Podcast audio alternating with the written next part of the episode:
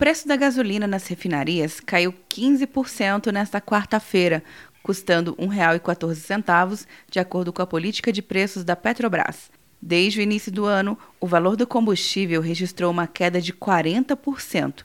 Esse é o menor patamar desde 2011. O preço do barril de petróleo caiu mais de 50% no mercado internacional neste ano, mas o valor nos postos de combustíveis não acompanhou a mesma redução. O professor de finanças do INSPER, Instituto de Ensino Superior e de Pesquisa, Micael Viriato, acredita que a alta do dólar e a recessão causada pela pandemia do coronavírus impediram uma queda maior para o consumidor final. Apesar do petróleo ter caído mais de 50%, é importante lembrar que a nossa moeda ela subiu de 4 para 5, né? Ah, ou seja, isso é uma alta de 25%. Então, sem dúvida, parte vem disso, mas parte também vem do não repasse por parte dos postos de gasolina, porque eles estão sofrendo agora com relação a essa restrição e uma forma de eles passarem um pouco melhor é eles aumentarem um pouco a margem deles. O presidente da FE Combustíveis,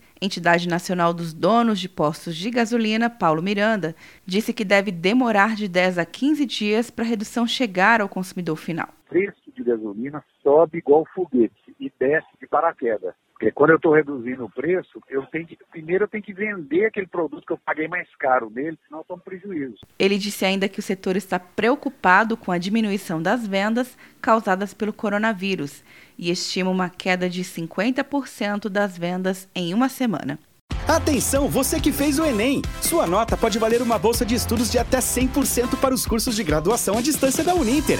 Isso mesmo! Até 100% de desconto em mais de 90 cursos. Transforme seu futuro. Acesse o site e inscreva-se agora. Uninter, a melhor educação à distância do Brasil. Uninter.com De Brasília, Luciana Castro.